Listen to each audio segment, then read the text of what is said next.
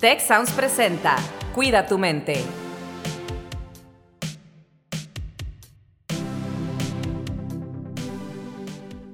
Hola, ¿qué tal? Bienvenidos a un nuevo episodio de nuestro podcast Cuida tu mente. Yo soy Rosalinda Ballesteros y como siempre me acompaña Carlos Ordóñez. Carlos, ¿cómo estás?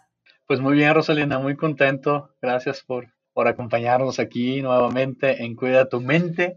Y, oigan, pues tenemos un tema que a mí se me hace un tema así candente, buenísimo del día de hoy, que el episodio se titula ¿Es mejor estar soltero o en pareja?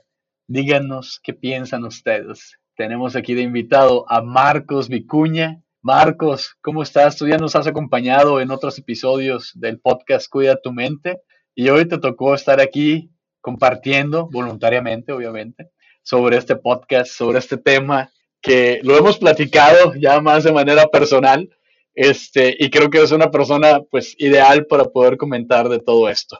¿Cómo estás, Marcos? ¿Cómo, ¿Cómo vienes el día de hoy para este tema? Hola, ¿cómo están? Eh, muy bien, muy entusiasmado de poder compartir un tema que eh, por diferentes circunstancias me, me, gusta, me apasiona y, y, tanto a nivel personal como profesional, pues lo, lo he explorado, evidentemente sin, sin agotarlo y pues muy contento de compartir con ustedes. Muchas gracias por la invitación y estar nuevamente en este espacio. Oye, Marcos, cuéntanos un poquito de cómo te has preparado para este tema. Mm, profesionalmente, ¿verdad? no, eh, es, es, es o curioso, con experiencias.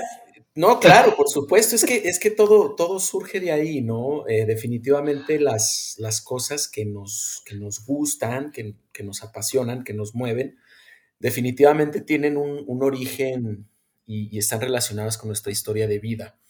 Y, y a mí el tema de, de, las, de las relaciones de pareja siempre me ha parecido muy, muy intrigante porque eh, creo que es algo muy complejo, ¿no? Entonces, eh, a nivel profesional, bueno, tuve la oportunidad de estudiar la maestría en terapia familiar, pero también estudié un diplomado en terapia de pareja.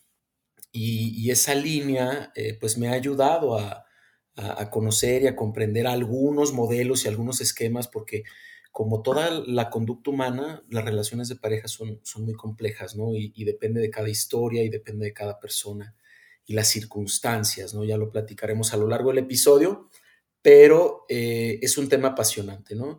Y no hay que olvidar todos y todas las personas que estamos aquí, venimos de una pareja. Pues sí, y justamente fíjate que yo empezaría preguntándote, ¿por qué le adjudicamos tanta importancia como sociedad o como personas al tener una pareja? Y te voy a decir por qué lo pregunto. Eh, en temas de bienestar y felicidad hay un estudio que hizo Sonia Lubomirsky donde habla de los mitos de la felicidad y habla precisamente de que muchas personas piensan que al tener una pareja, una relación amorosa, estable, romántica, van a ser más felices. Pero en realidad su investigación lo que demuestra es que esto mueve muy poquito, solamente en un 10% nuestra percepción de nuestra felicidad y de manera temporal, además, ¿no? Sí, ese estudio que mencionas es muy interesante porque junto, y me voy a permitir, aunque sé que no es el tema, eh, agregar una parte justamente también de esta investigación que tiene que ver con el tener hijos, ¿no? Y, y, y que también se cree que tener hijos es algo que, que nos va a dar un, un, índice de felicidad muy alto y que, bueno, no, es, no necesariamente es así. Y, y, normalmente, al menos en estas parejas que podemos denominar como convencionales o tradicionales, el, el, el tema de, de, de tener un, un hijo eh, pues también es, es, es, un aspecto importante a considerar. Yo, yo creo que la relevancia tiene, tiene raíces históricas eh, muy importantes, ¿no? Hay algunas religiones que su modelo y, su, su, doctrina, pues se habla, ¿no? Y, y estas bases eh, epistemológicas y filosóficas hablan de la importancia de que los seres humanos estemos emparejados, ¿no? Tengamos y que hagamos una vida, una vida en pareja. Entonces, me parece que esta es una, una raíz y una influencia muy importante y desde luego hay otras, ¿no? Más actualizadas, pero no podemos mmm, sacar de contexto esta influencia que tenemos, ¿no? De, de, de, distintos modelos religiosos que se permean y que de alguna manera se van transformando, pero algunas enseñanzas se preservan. Inclusive en, algunos eh, entornos culturales, pues el no tener pareja habla de, una dificultad ¿no? Eh, espiritual, de, un abandono incluso de, un ser superior, ¿no? como se puede entender en ese, en ese contexto o en esa religión, hablando desde esa perspectiva. Y ya de manera más actual me parece que hay una gran influencia mercadotécnica, ¿no? Mercadológica. Vivimos en una sociedad de consumo y eh, los medios nos dicen que consumir y el amor es un artículo de consumo, ¿no? Y, las experiencias también son un artículo de consumo y entonces se va induciendo esta idea que las experiencias compartidas son mejores. Y el modelo o la forma en la que podemos hacerlo, pues es a través de, la pareja. Oye, Marcos, ¿tú crees que, las parejas nacen o se hacen? Es decir, ya nacemos así como que predestinados a tener una pareja, que esa pareja ya está definida. Y pues bueno, si mi pareja me tocó que sea Rose, ah, pues bueno, ya está definido y pues ya, la vamos a hacer. O se hacen estas parejas se van construyendo. ¿Cómo ves? Te veo suspirar, aquí la audiencia no te ve. Sabes, no, no creo tener eh, la altura de conocimiento como para poder responder, ¿no? Sin embargo, creo que, y me gustaría y me encantaría compartir esa historia porque, porque creo, creo que, que sí hay una parte, ¿no? De, de mm, no sé si llamarla de influencia energética, no sé si llamarla destino, pero me parece que sí hay un porcentaje en, nuestras vidas que de alguna manera puede conducir a eso. ¿no? Eh, yo mismo he tenido uh, experiencias muy, muy significativas, ¿no? Con, con, una explicación que yo no podría encontrar más que precisamente como tú lo estás planteando, ¿no? Pero desde luego eso es desde el punto de vista personal. Desde el punto de vista profesional yo podría compartir que hay estas necesidades y hay estas proyecciones afectivas que están condicionadas por nuestros modelos de crianza, eh, esta misma construcción de nuestra identidad y de lo que consideramos es conveniente para nosotros y cómo influye en la búsqueda de, esta afinidad y en la búsqueda de esta persona que puede ser mi compañera de vida. Eh, desde luego, ¿no? También tendríamos que eh, hablar de las motivaciones, que nos lleva a buscar una pareja, ¿no? Nos lleva el no estar solo o sola, nos lleva el compartir momentos, nos lleva el tener una persona que, mm, pueda solventar esas necesidades que yo considero soy incapaz de poder hacerlo, eh, o simplemente, ¿no? La, atracción, porque no debemos dejar de lado que como entes biológicos, pues tenemos una influencia, ¿no? De, de, nuestra naturaleza, de, nuestra raíz, eh, que desde luego pues no es ni por mucho el, porcentaje más amplio de lo que determina nuestra conducta, porque contamos con el libre albedrío y porque tenemos muchos recursos a nuestro alrededor para irnos deconstruyéndonos y retransformándonos, ¿no? Cuando es, cuando es necesario, pero, pero desde luego y, y no debemos dejar de lado, porque creo que esta parte que es poco romántica, a veces la olvidamos y eso nos genera, nos genera confusiones, ¿no? Porque, porque combinamos estos términos y al deseo le llamamos amor. Y, sobre todo en la gente que es joven y que este cóctel hormonal en su cuerpo está en ebullición, eh, le sucede muy a menudo y con, y con frecuencia, ¿no? Que, que, eso que nosotros sentimos, que nos, que nos genera una satisfacción, que nos bombardea el cerebro de dopamina y de serotonina cuando estamos con alguien, pensamos que eso es el verdadero amor, ¿no? Y entonces eh, a veces no necesariamente es así, porque las relaciones de pareja, bueno, pues tienen, tienen etapas, eh, tienen eh, procesos que se deben, que se deben llevar, incluso retos, ¿verdad? Pruebas de eliminación como en, esos programas de, de el, quienes, quienes hayamos persistido por más de cinco años en una relación estable de pareja, sabrán de lo que estamos hablando, ¿no? Entonces, e, estas fases eliminatorias, ¿no? O estos filtros, eh, forman parte también de esta experiencia, ¿no? Que enriquece justamente la construcción de la pareja. Y, a mí me gusta mucho desde el modelo sistémico eh, esta definición de que una pareja son tres elementos. Eh, son los dos que, la conforman, las dos personas que integran esa pareja, y, el, tercer elemento es justamente la relación, la relación que construyen. Y, eso me encanta porque existe una corresponsabilidad y existe un, estar atentos día con día acerca de lo que estamos haciendo. Y esa construcción no, no, no, creo yo que no tiene que ver con este hilo rojo, ¿no? Esta, esta historia del hilo rojo que por más que, que caminemos y nos vayamos a otro hemisferio, ese hilo rojo siempre nos, nos mantendrá unidos a esa persona. Sí, a lo mejor eso existe, pero por más que haya eh, un sincrodestino, una vez juntos y una vez en la coincidencia tenemos que trabajar para que permanezca. Y ahí, y ahí te diría dos cosas. Una es que, y, con frecuencia yo hago estas reflexiones, ¿no? O sea, las, las historias, las novelas, los cuentos se acaban en en que encuentran el amor, no en los cinco años posteriores y la etapa, como tú dices, ¿verdad? Sí. De las dificultades. y el segundo es preguntarte, entonces, dado que el episodio es solo o con pareja, ¿en qué momentos son momentos de decidir mejor solo o sola? Yo, yo creo que eh, cuando el estar en una relación y haces un balance, eh, tipo contable, eh, quedas en números rojos. Eh, cuando una relación te roba tranquilidad, cuando una relación te vuelve inseguro o insegura, y, no me refiero a un tema de autoconcepto, sino un tema de proceder.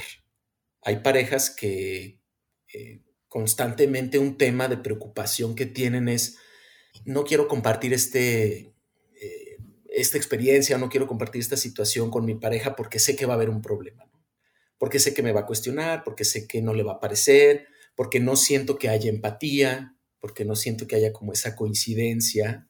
Yo, yo veo la relación de pareja como justamente lo que decía Carlos, ¿no? Tomando este modelo cósmico multidimensional.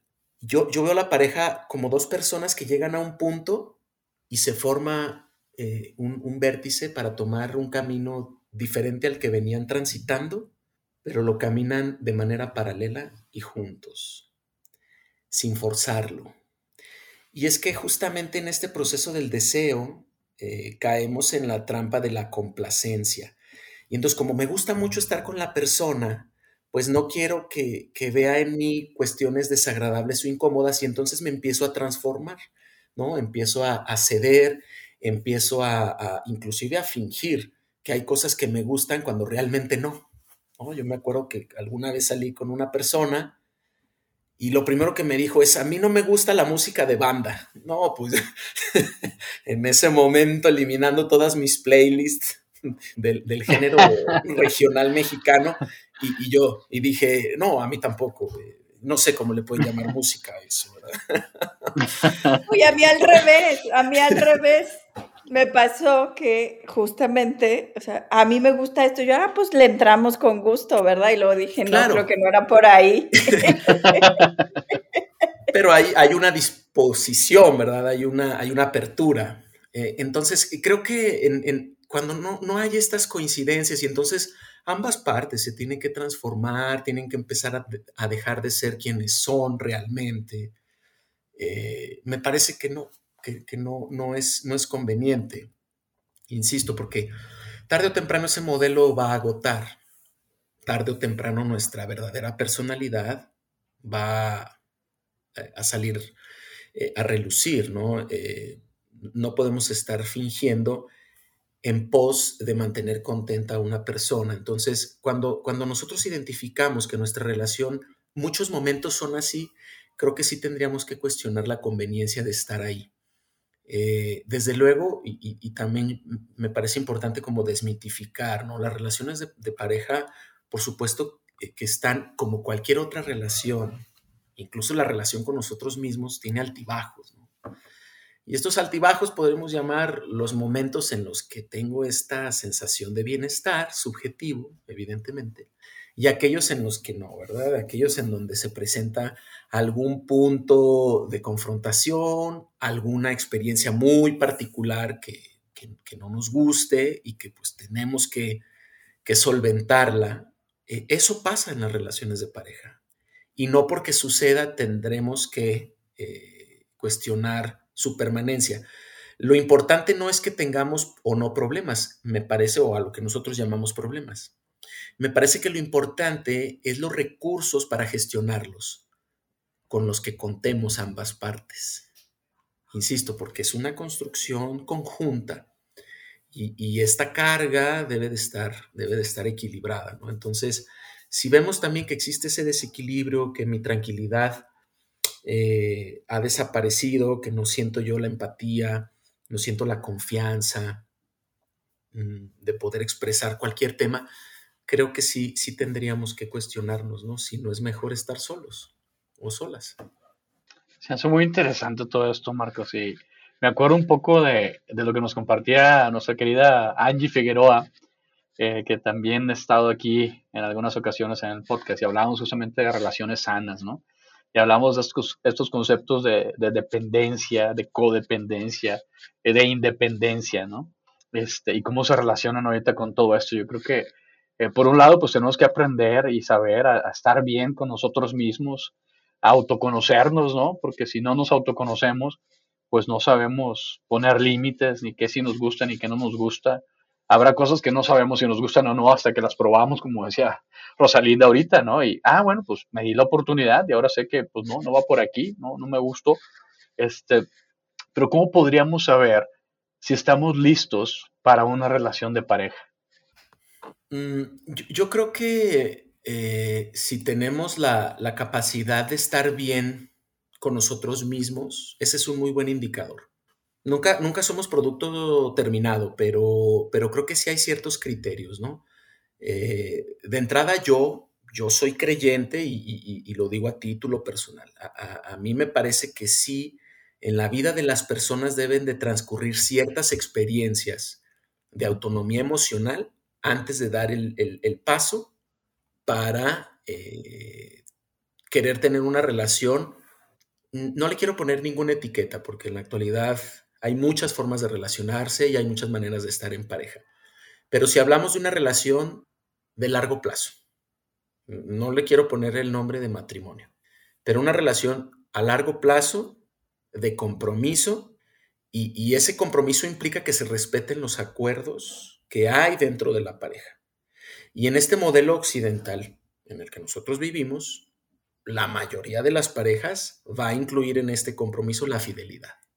Porque ahora yo entiendo y, soy muy consciente que está este concepto, ¿no? Por ejemplo, de tenemos una relación abierta. Me parece muy válido, muy respetable. Insisto, las parejas es una expresión más de la conducta y como tal, pues cada cabeza es un mundo siempre y cuando haya un consenso, haya un respeto a, los acuerdos, ¿no? E insisto, yo me sienta cómodo y cómoda con esos acuerdos. Para alcanzar esta autonomía emocional, a mí me parece, pero no es excluyente, que sí deben de pasar ciertos años. Por supuesto que hay alguien de 23 años que puede tener autonomía emocional, sí, yo creo que es en los 30. y yo, insisto, a título personal y de acuerdo a la, experiencia también profesional que, he tenido. Pero por supuesto que puede haber eh, sus excepciones. Y, en esta autonomía y en esta independencia, eh, me parece que nosotros ya debimos haber transcurrido por diferentes escenarios en los cuales, mm, número uno, hay desde luego una responsabilidad hacia mi persona, ¿no? Y he desarrollado mucho esta, esta habilidad que es fundamental para cualquier proyecto en la vida, que es la autogestión. La autogestión es, es la madre o es la semilla prácticamente de cualquier proyecto que nosotros queramos emprender y que buscamos que sea exitoso, tanto en el plano personal como profesional, porque la autogestión me va a permitir el cumplimiento de mis compromisos. Y la fidelidad, hablando en tema, ese tema en particular en la pareja, tiene que ver con la autogestión. ¿No? La fidelidad es de quien la comete, no de a quien se la ejercen. Y bueno, pudiéramos hablar en otro episodio de ese tema, pero, pero esa es una realidad, ¿no? O sea, estas distorsiones y, este deslinde de responsabilidades de que no, pues es que yo fui infiel porque me descuidaste, eh, se oyen muy bien o quizá a la persona le puedan resultar liberadoras, pero a final de cuentas es un ejercicio de responsabilidad individual, ¿no? No, es que como quieres, si vino y me dijo, ajá, tú tenías, tú siempre vamos a tener opciones, siempre, ¿verdad?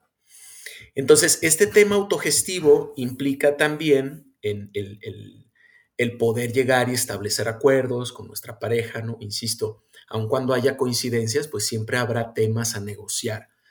Y, en ese aspecto, me parece que cuando nosotros alcanzamos un, un nivel de claridad, de madurez, en el cual la negociación no implica un menoscabo de nuestro autoconcepto, vamos a dar un gran paso. ¿Por qué? ¿A qué me refiero? Muchas parejas en este proceso de, de negociación no lo ven de forma individual como que estamos llegando a un acuerdo. Lo ven como que me están forzando a que yo haga algo que no quiero. Y si, y si tú te sientes así, mm, no, no va a funcionar. No estás listo. Es que no quiere que salga de fiesta.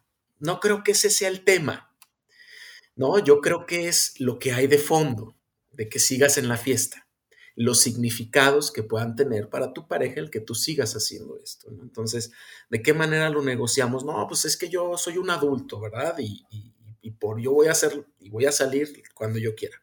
En fin, ese es un ejemplo, pero hay, hay muchas conversaciones en ese sentido, ¿no? Donde, donde pensamos que estamos perdiendo algo. Cuando, cuando hay esa sensación, creo que también, como dicen ahora, es una red flag, ¿no? Es una, es una bandera roja que nos indica que, quizá no estamos listos o que debemos desarrollar ciertas habilidades, en este caso de negociación, ¿no? Claro, versus decir, prefiero pasar tiempo contigo, ¿verdad? Que, eres mi pareja, hacer una actividad juntos, eh, versus decir, entonces una pérdida que ya no puedo hacer lo otro que hacía ahora en este tiempo que voy a dedicar a estar contigo. No digo, eh, pudiera ser como decir, si estoy eh, listo o lista para una relación, porque realmente lo que quiero es pasar el tiempo haciendo actividades juntos, en pareja, eh, que nos hagan crecer a ambos, ¿no? Fíjate que hay un material que a mí me gusta mucho, que es de, de los Gottman, no sé si has escuchado tú de ellos, tienen un centro en Seattle que le llaman el Laboratorio del Amor y hablan de que en realidad la relación de pareja es de pequeñas cosas positivas frecuentes. No es de grandes eventos eh, maravillosos eh, que te leyó el pensamiento, sino de esa relación constante de enfoque en lo positivo, en las fortalezas de la pareja, en reconocer eh, el valor que cada uno le da a la relación. Y ese enfoque a mí me gusta mucho. De hecho, yo siempre recomiendo su libro, se llama Siete Reglas de Oro para Vivir en Pareja, en español. No, y totalmente, tienes mucha razón. Eh, hay una, alguna vez escuché una analogía en TED eh, y el conferencista decía, no precisamente del amor, él hablaba de la vida y de este, esta búsqueda de la felicidad. Dice, ¿quiénes han ido a París? ¿no? Y bueno, la mayoría. Eh, la, ¿Quién ha visto la Torre Eiffel? Pues, prácticamente todas las personas que han venido a París la habían visto. ¿Qué es lo que más les impresionó de la Torre Eiffel? No, pues su estructura, su diseño, la ingeniería, etcétera. Dice, qué curioso que, nadie menciona un elemento fundamental de la Torre Eiffel, que son sus remaches, porque sin esos millones de tornillos, la estructura no podría mantenerse en pie. Dice, la vida es algo similar, la vida se integra de pequeños momentos, la vida se integra de estas cuestiones cotidianas, del día a día, no de los grandes acontecimientos. Y esos pequeños momentos son los remaches. Entonces, yo estoy totalmente de acuerdo y, cuando las parejas vienen conmigo a la consulta, yo, trato de explorar mucho en, las primeras sesiones cómo es su vida, su cotidianidad y, las parejas, no, es que dime si lo dejo, ¿verdad? Porque le caché unos mensajes, no sé. Y, si, eso, si eso quieres encontrar en este espacio, mejor no, ¿verdad? No, no hay que continuar porque yo nunca te lo voy a decir. Ese es un ejercicio de responsabilidad, es una decisión que tú tienes que tomar. Aquí venimos a construir posibilidades y a que se vean cosas que quizá no, no han podido ver. Y entonces yo exploro esta cotidianidad, porque es justamente el día a día lo que te fortalece o lo que te destruye. Y no es si cada que cumplimos meses te llevo a un restaurante o si en mi cumpleaños me regalas algo que yo quería. Eso está padre y se disfruta y desde esta perspectiva de la psicología positiva sabemos que la adaptación hedónica, las cosas materiales en, en menos de lo que terminamos de desenvolver el regalo ya decimos, eh, ¿no? Entonces, eh, en, este, en, este andar y en este devenir del, del día a día, es muy importante que exista una coincidencia natural y que en aquellos aspectos en los que no, se construyan los acuerdos necesarios para que fluya, para que fluya la, cotidianidad de una manera eh, natural, de una manera armónica. Y eso va a permitir, porque las parejas, si hacemos este ejercicio de un FODA, una de las amenazas más importantes que tiene la relación de pareja es la monotonía, la cotidianidad y la exposición permanente a los mismos estímulos. Por eso algunos filósofos lo han planteado así, ¿no? El amor crece en la distancia. Y es una cuestión paradójica. Si quieres que tu relación perdure, aléjate. No, ¿cómo crees, verdad? es totalmente antinatural, es ilógico cuando nosotros eh, estamos en una relación, sobre todo en, las primeras etapas, lo que queremos es estar siempre juntos, ¿no? Pero lo, lo cierto es que eh, este distanciamiento, pues es una forma metafórica también de hablarlo, ¿no? Eh, y, es esta capacidad de poder sorprendernos, aun cuando tengamos 5, 10, 15 años de casados, hablando, insisto, en este modelo o de una relación de largo plazo, que tengamos esa, esa capacidad, esa posibilidad, pero sobre todo ese, ese deseo y esas ganas de, de hacerlo. Marcos, me acabas de recordar una frase que leí hace muchos, muchos años. Se ha atribuido el quote a, Lord Byron, que dice, la distancia es para el amor lo que es el viento para el fuego. Si es pequeño, lo apaga, pero si es grande, lo aviva. Me, sonó totalmente a esto lo que, lo que nos acabas de compartir, ¿no? Totalmente. Y, no quiero ser incorrecto ni, ni impropio, ni, ni, que mi ejemplo se, se, vaya a tomar por, otra, por otro sentido. Eh, Laurie Santos, que ustedes conocen perfectamente su trabajo y toda esta parte de la psicología de la felicidad, dice, eh, para vencer justamente la adaptación hedónica, dice, tú tienes un reloj, ¿verdad? Y te gustó mucho cuando te lo compraste, hiciste un esfuerzo. No te lo pongas seis meses, escóndelo y luego vuélvetelo a poner y vas a ver qué padre vas a sentir. Vas a volver a estrenarlo y eso va a mantener justamente como como el interés en, un objeto, ¿no? Pues para que no te compres otro reloj y no te drogues, en fin, otros, otros aspectos. No estoy planteando que escondan a su pareja seis meses, pero, pero si pueden hacerlo, sí. no, eh, eh, es, es, híjole, hay, hay, tantas cosas que se pueden hacer, ¿no? Hay, hay parejas, por ejemplo, que juguetean, que hacen role-playing, eh, que, se sorprenden. No perder esa parte, ¿no? O sea, no, no perder esa, pues esa chispa, aunque se escuche muy romántico, tiene un sustento neurofisiológico. O sea, la ciencia de la felicidad ya lo, ha comprobado, está súper demostrado, eh, pero también nosotros con la, con la, misma experiencia, ¿no? Entonces, eh, si no sabemos cómo hay que investigarlo, creo que una riqueza muy importante que tenemos en la actualidad que vivimos es que hay mucha información de todo y en todos lados. Entonces, si, yo le pongo a Google cómo revitalizar mi pareja, van a venir muchísimas cosas que lo mejor no todas son, son ciertas o factibles, pero voy a tener muchas ideas y voy a obtener eh, recursos para poner en práctica, ¿no? Oye, Marco, y, y hace ratito nos diste un ejemplo que te sucedió en consulta. Entonces me quedo pensando, ¿qué tan válido o qué tan recomendable es acudir a terapia para decidir si debo estar o no en pareja, ¿no? Por supuesto que es un gran recurso. En lo personal, yo recomiendo la terapia de pareja en aquellas parejas que ya viven juntas. Eh, esa sí es una prescripción que al menos yo, yo hago esa distinción. ¿no? Si, por ejemplo, conmigo acuden unos novios que tienen seis meses de relación y ellos tienen 18 años, oye, venimos a terapia de pareja, no, yo no los, yo no los atiendo, ¿no? Eh, porque la experiencia y, las vivencias, justamente esta cotidianidad de la que yo hablaba, no son las mismas. Entonces, eh, normalmente una pareja con estas características que yo acabo de mencionar va a terapia para generar una alianza y decir, eh, dile a él o a ella que lo que yo le digo está bien y no lo que ella quiere o él quiere hacer. Entonces, esas triangulaciones, bueno, nosotros como terapeutas debemos de tener cuidado, pero más que eso es, insisto, la construcción de la relación, el compromiso y el, nivel de cercanía e involucramiento que existe, ¿no? Eso es, eso es fundamental.